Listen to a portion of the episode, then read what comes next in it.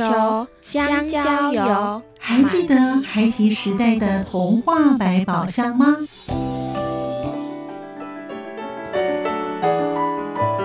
我是桂文雅，世界是一本美丽的书。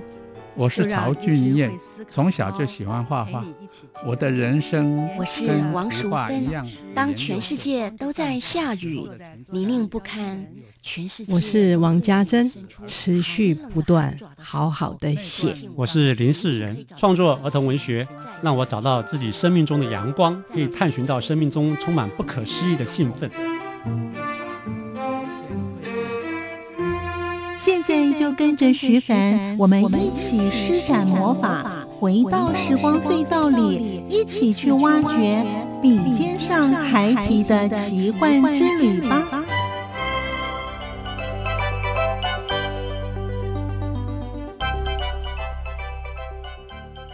欢迎收听《笔尖上孩提的奇幻之旅》，我是徐凡，绘本创作作家陶乐蒂老师，从小爱画画。在求学的阶段，想考相关的科系，却在父母的劝说之下，没有再提起画笔。大学选择了法律系，一路念到了法学硕士，却在因缘际会之下，与绘本有了连结，还得了陈国正的儿童首奖以及信宜的佳作。这两项的得奖，给了他信心，开启了绘本创作之旅。我们一起来聆听陶乐蒂老师如何从法律人成为儿童绘本作家。欢迎收听作家私房话。我是陶乐蒂。不管我们现在是几岁，都是从小孩子的时候变成了现在的自己。别忘了小时候的自己。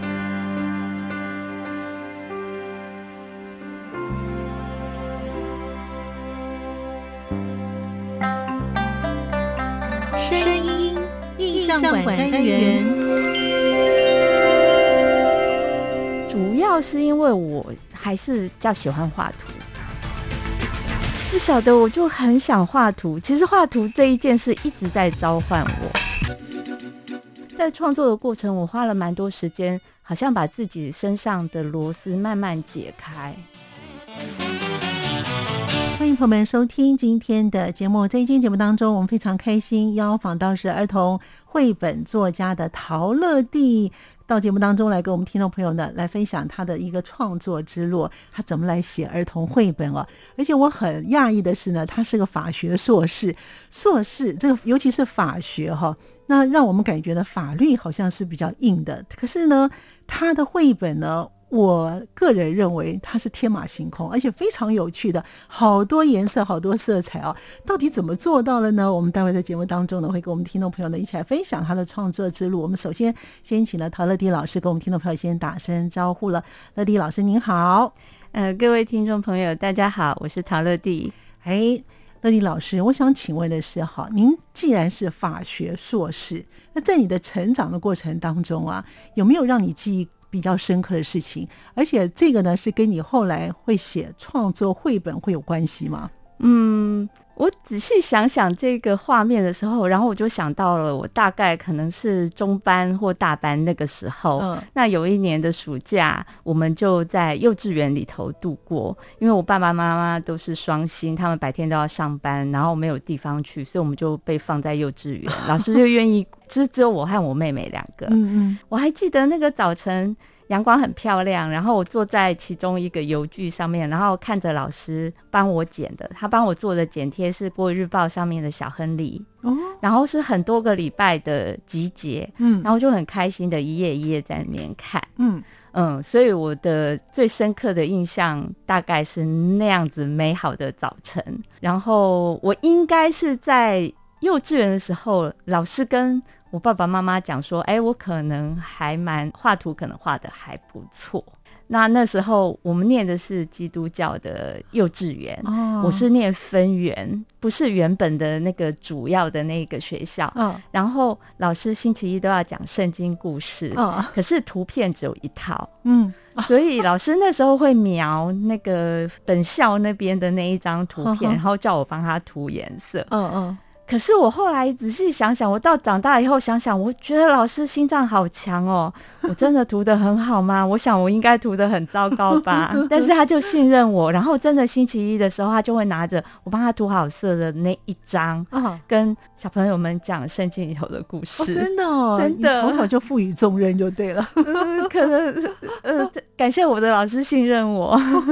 也就是因为有这样的一个经历，那什么时候开始你决定？因为我们刚才前面有讲到。您是法学硕士啊，法学，你为什么不从事法律公正呢？到最后会来从事绘本作家。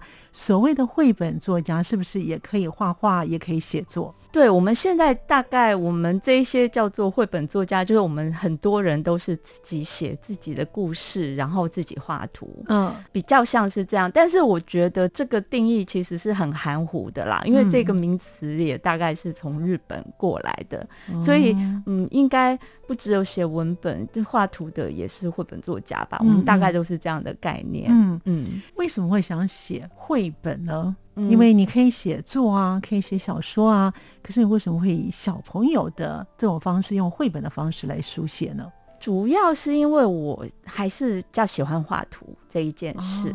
刚才提到说，为什么从法律转到画图这一件事情，我大概在大三的时候就对我的人生起了某种疑惑。我虽然读的还可以，可是 我就不晓得，我就很想画图。其实画图这一件事一直在召唤我。嗯嗯，我在。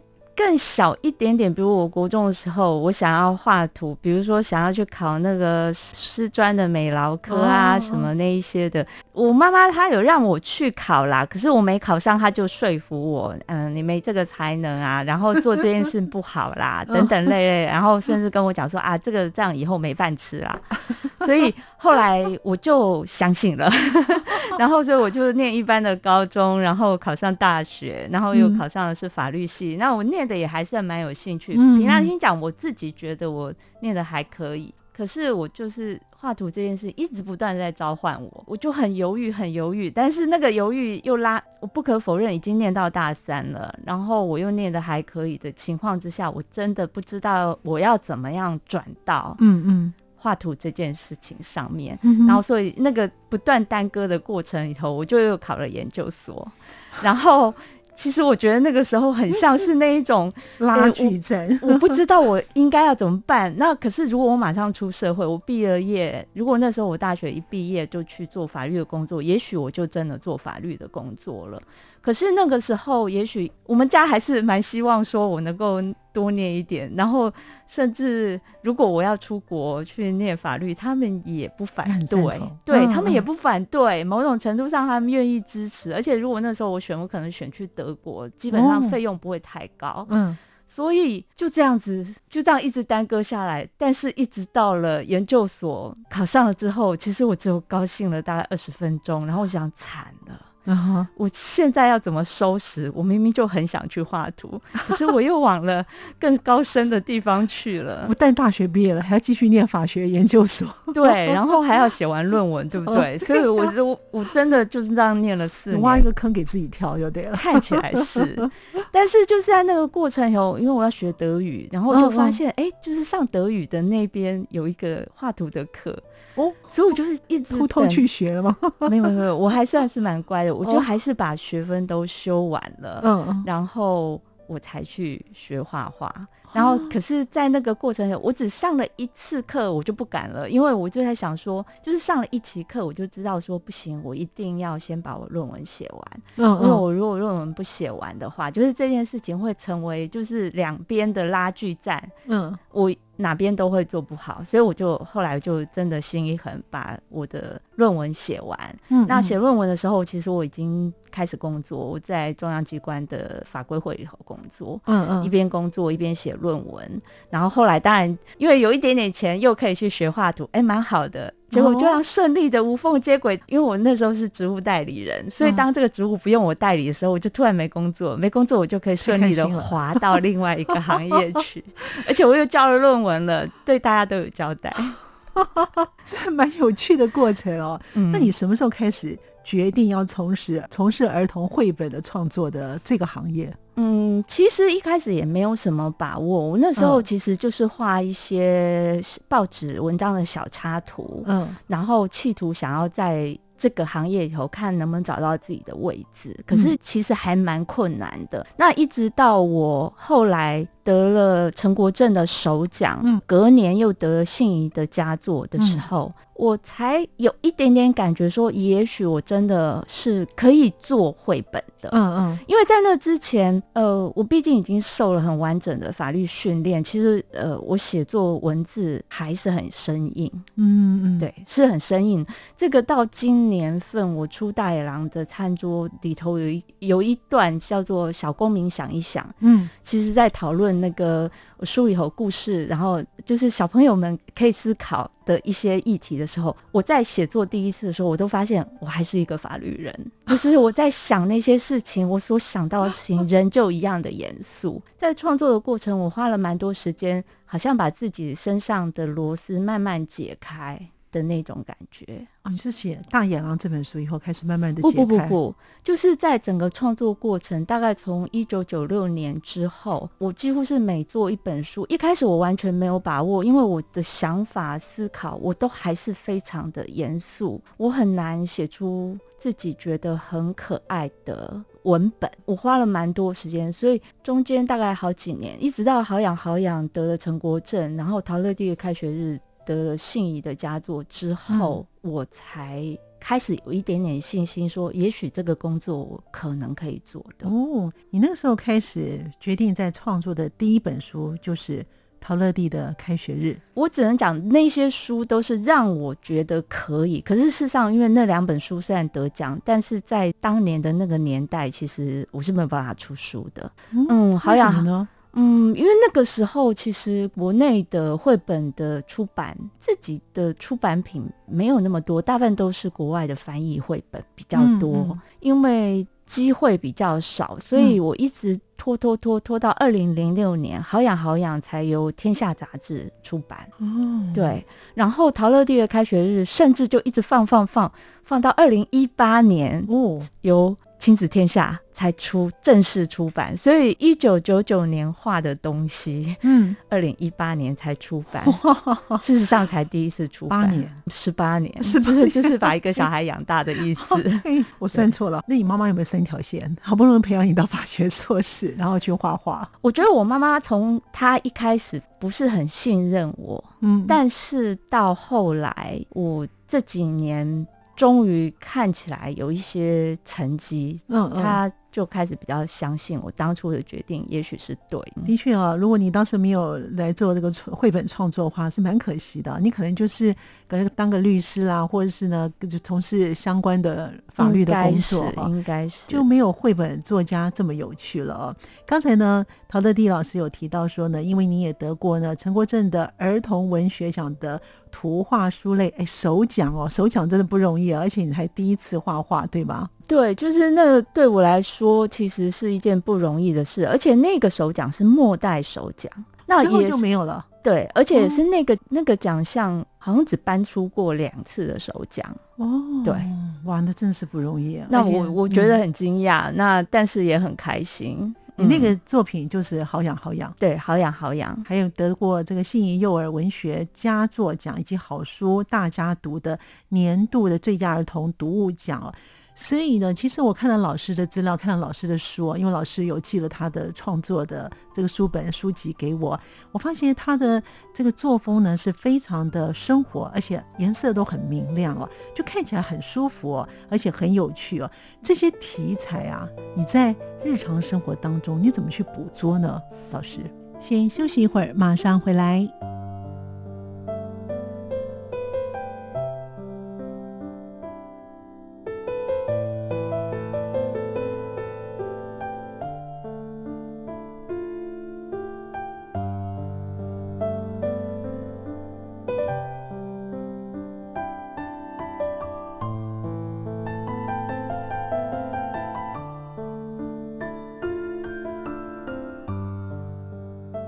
每一位作家的灵感来源都不同的方向。儿童绘本作家陶乐蒂老师与我们分享他的灵感来源为何。另外，陶乐蒂的夫婿是一位电视编剧，也是一位绘本作家。两人的日常对话成为了笔下的内容，以及陶乐蒂老师他的著作分别有何特色？我们赶快请绘本作家陶乐蒂老师与我们分享。我觉得所有灵感都是来自于你的生活。我大学的时候才发现，哇，有那么漂亮的图跟故事结合的，叫做绘本，然后就超级喜欢的。我们大部分其实，我觉得所有灵感都是来自于你的生活，所以我关心的事情，然后我喜欢的事情，就有可能会变成我创作的内容。比如我们的生活里头就只有我和黄玉清，所以有时候我们讲话聊天 聊到的事情，如果我觉得很有趣，也会把它记下来。是，那那些很可能就会变成绘本的的材料。嗯嗯，对。老师刚才讲到这个黄玉清呢，是我们下一次要访问的儿童绘本作家，他更有趣了。我们在下次的我会再跟我们的听众朋友继续的分享。好，那所以呢，你的灵感都是来自于日常的生活，把你的日常生活当中就全部融入在你的绘本创作里头。嗯，对，哇，真的是有趣。那你本身会自己拿个本子写起来吗？还是用什么样的记录方式呢？早先可能就自己拿一个小笔记本，稍微记一下题目。我其实不会记一整段很复杂的东西。我其实比较倾向说，比如说我看到，嗯，假设今年有一个新的手字书，我做的题目是不公平。那其实我当初只有在我自己的笔记上面记了“不公平”三个字，没有别的了。嗯，那我通常是我在要创作之前，可能。再去看，现在就记在手机的备忘录里面。那我可能去看看哪一个单字，或者是哪一小段，我看起来现在很有感觉，然后试着想想看会变出什么东西来。嗯，嗯，会有没有一些画面诞生？然后如果有的话，有出现两三个画面，那他可能就在很顺利的状况，我可能就继续想，然后好好的想一想，那也许他就成为一个故事了，然后就赶快真的写下来了。我发觉其实你有这个法学的背景哦，也蛮好的，因为法学的背景是非常有逻辑。那再加上 加上你自己本身的灵感，而且加上你的生活非常的多彩多样。你把这两个结合在一起，就是你的创作的风格啊！我我觉得我蛮喜欢读书的，我从小就很喜欢各种故事的。因为刚才老师有提到说，你在看一些绘本的时候呢，你看到的那个是德国的绘本吗？应该这么说，我小时候其实没有什么绘本，所以我们小时候其实读的都是文字的故事书。对对，然后我真正看到绘本，其实已经是我大概大学左右了。嗯嗯，那我才发现世界上有这这种文类。嗯。嗯，对，因为我们小时候看到就是儿童故事而已，童诗或者是儿童故事，看是长或短，嗯，民间故事，一直到我大学的时候才发现，哇，有那么漂亮的图跟故事结合的，叫做绘本，然后就超级喜欢的，然后甚至有时候有零用钱，诶，也会去买自己买。你还记得你第一次看到那个绘本是哪一本书吗？第一次看到绘本哦，有几本我一直记忆比较深刻的，就比如说《消气的飞船》，然后比如说《鳄鱼先生游巴黎》、《花城》，然后《小猫玫瑰》那几本书都是我哦，《珍珠》那几本书都是我记忆里头比较深刻的书，就是到现在为止我都还是很喜欢的。看来你真的跟这个绘本的创作是。有一些这个姻缘的，而且是有一些缘分的哦。那其中啊，老师也参与许多的一些的活动，还有一些讲座，还包括了像是环保啦。那对于绘本跟写作呢，对你来说有什么样的魅力？因为你刚才讲说，在念法学大学的时候呢，甚至于念硕士的时候，你都觉得有一股吸引你的力量，嗯，想要让你从事一些绘本的创作。它对你为什么有这么大的魅力？我觉得我大学时候只是想要画图，应该那个时候对于会变成绘本作家这件事情，从头到尾都没有这种妄想。我觉得那个已经是妄想了啊，因为我也没有真的正式的学过画，嗯，所以我也不认为我就有办法可以去画那么漂亮的图。嗯，所以一开始我我最早去学画的时候，就是就是我说学德文的时候，然后看到同一栋大楼有开那个插画的教室，然后我想去上课。那个时候，我其实只是想说，那如果有一天我的无聊的法律人的生活退休之后，我可以画画自娱这样子。其实我那时候想的是这样，没想到老师就说。那你为什么不现在就开始画？你为什么要等到退休的时候，你已经画不动了才画？哦哎，听起来很有道理。所以这件事情其实某种程度上，嗯，好像更鼓舞了我想画图这一件事。嗯，那所以我就说，其实如果我没有得那两个奖，我应该还不敢想说我可以有办法变成绘本作家，就是只是单纯的画画图，试着看看能不能写好小故事。因为真的一开始很难，我觉得。创作对不管是什么类型的创作，对所有的人来说都是很困难的事情。嗯，他都是因为一直一直的不断练习和累积，所以最后才看起来有一点点小小的成果。老师刚才有从一开始讲到你的作品呢，《陶乐蒂的开学日》哦，还有呢，你有一本是《小鹰与老鹰》，还有刚才我们讲的好养好养啊。最近的新的作品呢是。起床喽，睡觉喽，哎，真的很生活。那为什么想透过这个听觉、触觉，还有视觉跟嗅觉的感官去体验，去写这个绘本？我觉得你这个起床喽、睡觉喽很特别，是用一个声音让小朋友。你有当时有设定大概给多大的年龄的孩子来阅读吗？嗯。这一本书，它其实是从睡觉了。这一本书，我其实在二零零三年就做了，所以这本书是比较早的书。那它刚好跟现在的起床了变成一套。那最早他们的确是出版社他们规划要做一个无感的幼儿绘本。嗯哼。然后睡觉了是从我的书《好养好养的最尾巴》的结局摘出来的一段。内容，然后从续吗？不算是延续，应该说从那个小小的那一段几页，然后重新做一个创作。嗯嗯，对，所以那个时候就是触觉抓痒，就是帮小朋友抓抓拍拍，让他们睡觉这一件事情，是那个时候的设定。出版社想要做睡觉的书，然后他们觉得，哎，也许那个可以发展，所以我就去做了。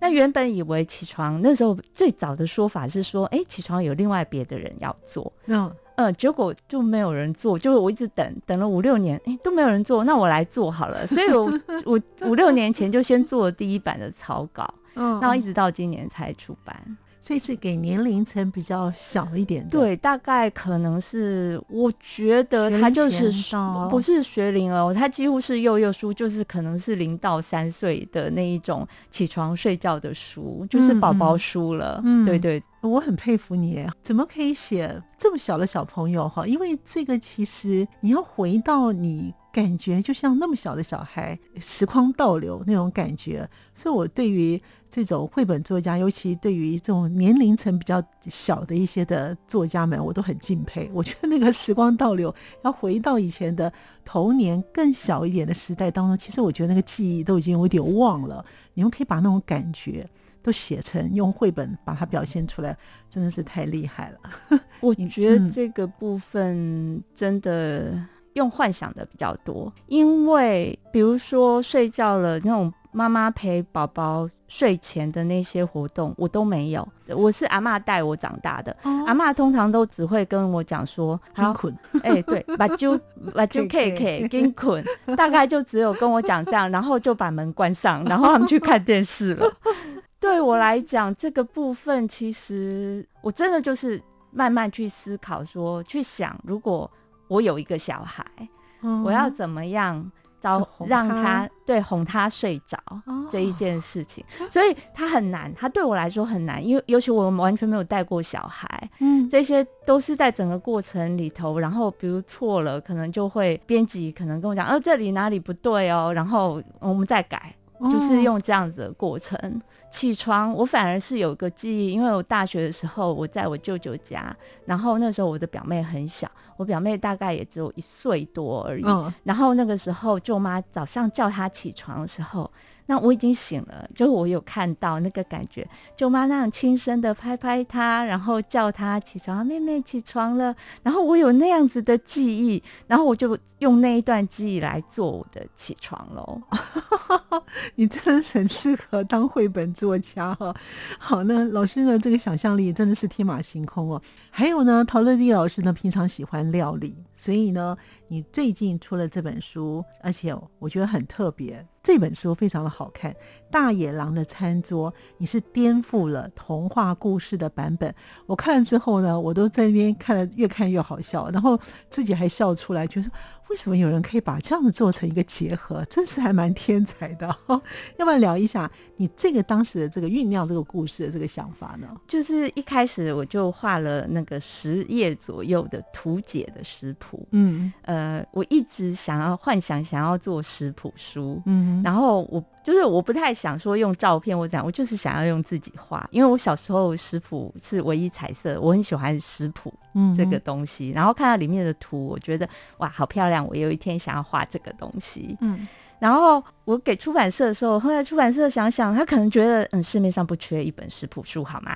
然后后来出版社他们他就帮我想想，然后可能看看我之前的作品，他就说哎，那你要不要写写看故事？嗯然后因为我里头我画食谱的时候，其实已经画了这里面这只大野狼，其实当时的最原始的草稿，我已经画了大野狼在里面，就是他会。粘在那个菜旁边，像小蜜蜂一样啊，或是像杯原子一样，一直看那个菜，然后一直说好好吃怎样那一些的。因为有这个角色，所以我就用它当做这个整个故事的主轴，开始写这个故事。嗯嗯，大野狼其实这三个字很奇妙，就是我们听到大野狼就会想到小红帽。听到大野狼就会想想到三只小猪，然后就会想到彼得与狼，然后想到七只小羊。那因为这样，我觉得大野狼是一个很好用，可以串联各种角色的一。个角色，所以我就利用大野狼，然后开始写作这一本书的九个章节的故事。好，这个大野狼餐桌哈，所以老师平常很喜欢料理，算是不讨厌，我不敢说真的非常喜欢，因为我的功夫还是家庭主妇的那一派，就是基本上就是做大家呃都觉得可以做的，然后可以吃起来会很开心的那样子而已。嗯嗯，这几篇当中，大野狼的餐。餐桌里面都会有一些故事啊，就如同刚才乐迪老师所说的，我真发觉你的联想力真的很强哦，可以把所有有关于狼的东西全部把它集合在一起，然后会有一个故事的编排，之后呢会有个料理呢把它放进去，而且是要符合这篇的故事当中的。你个人你在这里面当中，你最喜欢自己哪一篇？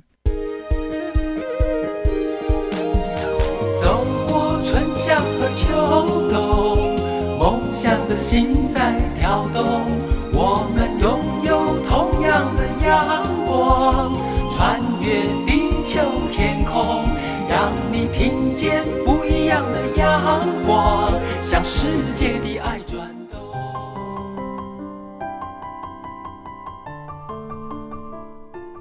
本作家陶乐蒂老师，他在今年的著作。大野狼的餐桌非常特别，有涵盖食谱。在访谈的过程当中，陶乐蒂老师联想到三只小猪、小红帽、彼得与狼、七只小羊。